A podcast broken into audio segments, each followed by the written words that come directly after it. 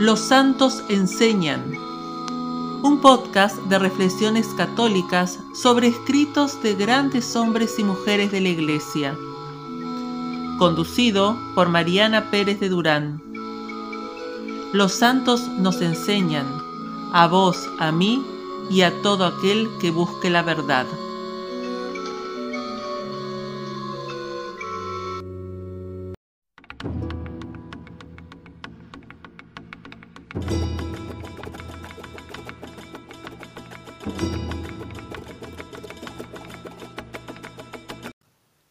Hola, bienvenidos al primer episodio, La verdadera grandeza, de la primera temporada San León nos enseña, dedicada a las enseñanzas del gran Papa San León el Magno. En este primer episodio vamos a meditar en la enseñanza de vida de este gran santo Papa de la Iglesia, conocido como el Grande o el Magno. ¿Y por qué ese título? Escribe el padre Francisco Vázquez que se le dio ese sobrenombre por sus grandes cualidades personales y por los importantes servicios que hizo a la Iglesia. Este escritor afirma lo siguiente.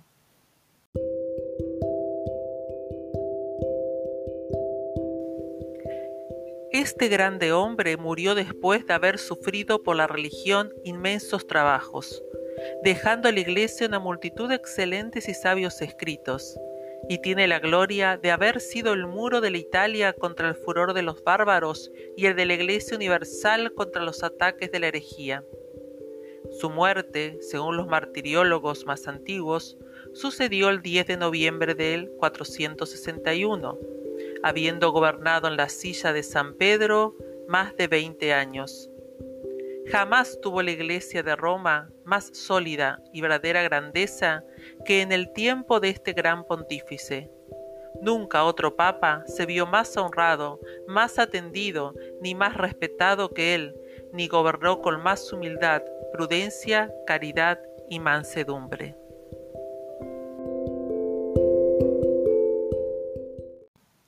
Como han escuchado, en esta enseñanza se destacan cuatro grandes atributos que lo hacen tan grande o magno. Primero, haber sufrido por la religión inmensos trabajos. Segundo, la producción de una multitud de excelentes y sabios escritos. Tercero, haber sido el muro de Italia contra el furor de los bárbaros. Y cuarto, haber sido también el muro de la Iglesia Universal contra el ataque de las herejías. Con respecto a la primera cualidad, el sufrimiento por la religión, este gran papa tuvo que padecer tiempos de violencia, de nuevas herejías, de invasiones y de rebeliones. Y a todos estos ataques los supo sobrellevar por amor a la Iglesia y por la práctica de las virtudes, entre ellas la magnanimidad. En su discurso sobre su elección como papa, dijo lo siguiente. ¿Qué cosa puede ser más admirable y terrible que ver un hombre flaco, con una carga tan pesada, y a un hombre sin mérito en una dignidad tan sublime? Mas no desmayo, porque no pongo mi confianza en mis propias fuerzas, sino en aquel Señor que obra en nosotros con su gracia. Por la boca habló su corazón.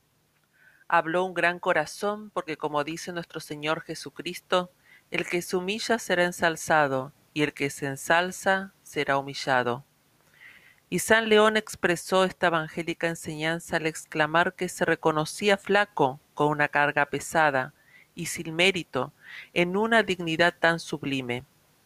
¿Y cuál si no es la carga pesada y la dignidad tan sublime, sino la de ser papa, el representante de Cristo en la tierra? Se reconoció indigno y flaco frente a la grandeza de la Iglesia, esposa de Cristo, y al mismo tiempo se supo fortalecido, no en sus propias fuerzas, sino en Jesucristo quien fortalece con su gracia. Desde esta bajeza se hizo grande, y siendo así de pequeño, su alma se hizo enorme, por ello San León es el magno.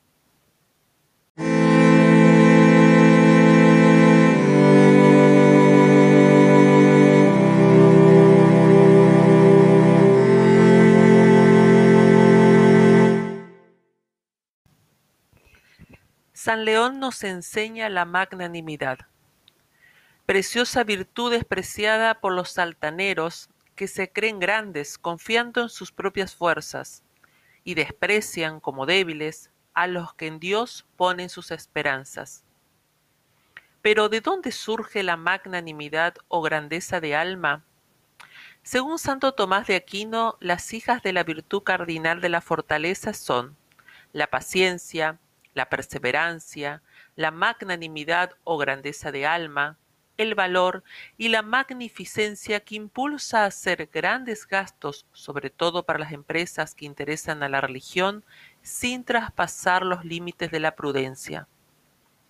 Aclaro que el santo se refiere eh, por empresas a los asuntos, no a organizaciones con fines de lucro. Entonces, ¿Cuál es la relación entre la fortaleza y la magnanimidad? Que la magnanimidad es una parte integrante de la virtud de la fortaleza. Los invito a que nos detengamos a pensar en este conocimiento sobre virtud tan grande que tuvo San León y que debemos imitar según nuestro deber de Estado, casados, solteros o religiosos.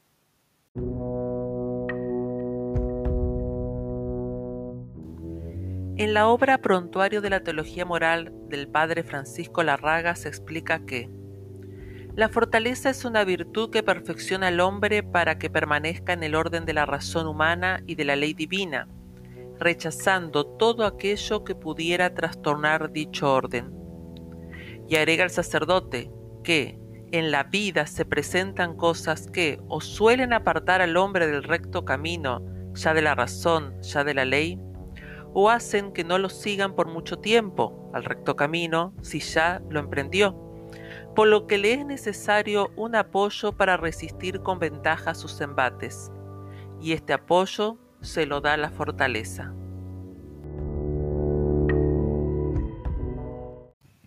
Es decir, la fortaleza nos ayuda a persistir en el bien, nos ayuda a permanecer en el orden dado por Dios, o sea, en el camino recto sustentado en la ley divina y la sana razón.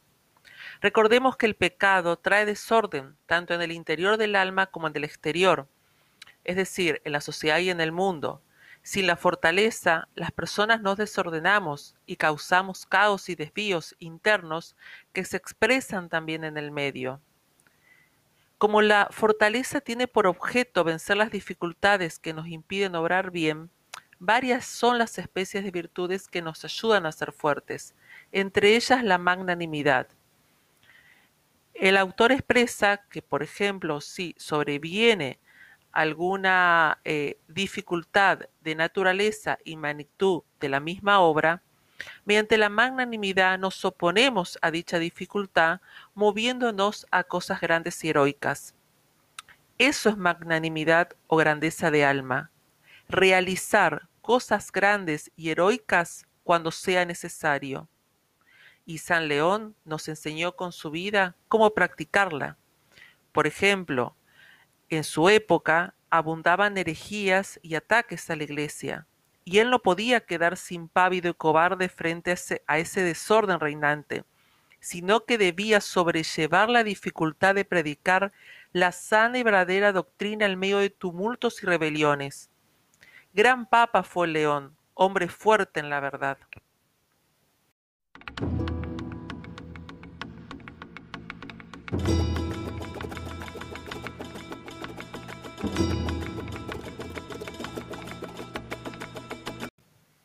Para finalizar este momento de meditación, roguemos la intercesión de San León de la siguiente forma. San León, alcánzanos de Dios la fuerza para tener grandeza de alma. Ayúdanos a ser magnánimos, sabiendo que por la gracia divina podemos practicar las virtudes. Y haz que permanezcamos firmes en el recto camino, sin desviarnos jamás hacia los precipicios de las mentiras y de embates que se nos presentan en nuestro peregrinar. Amén.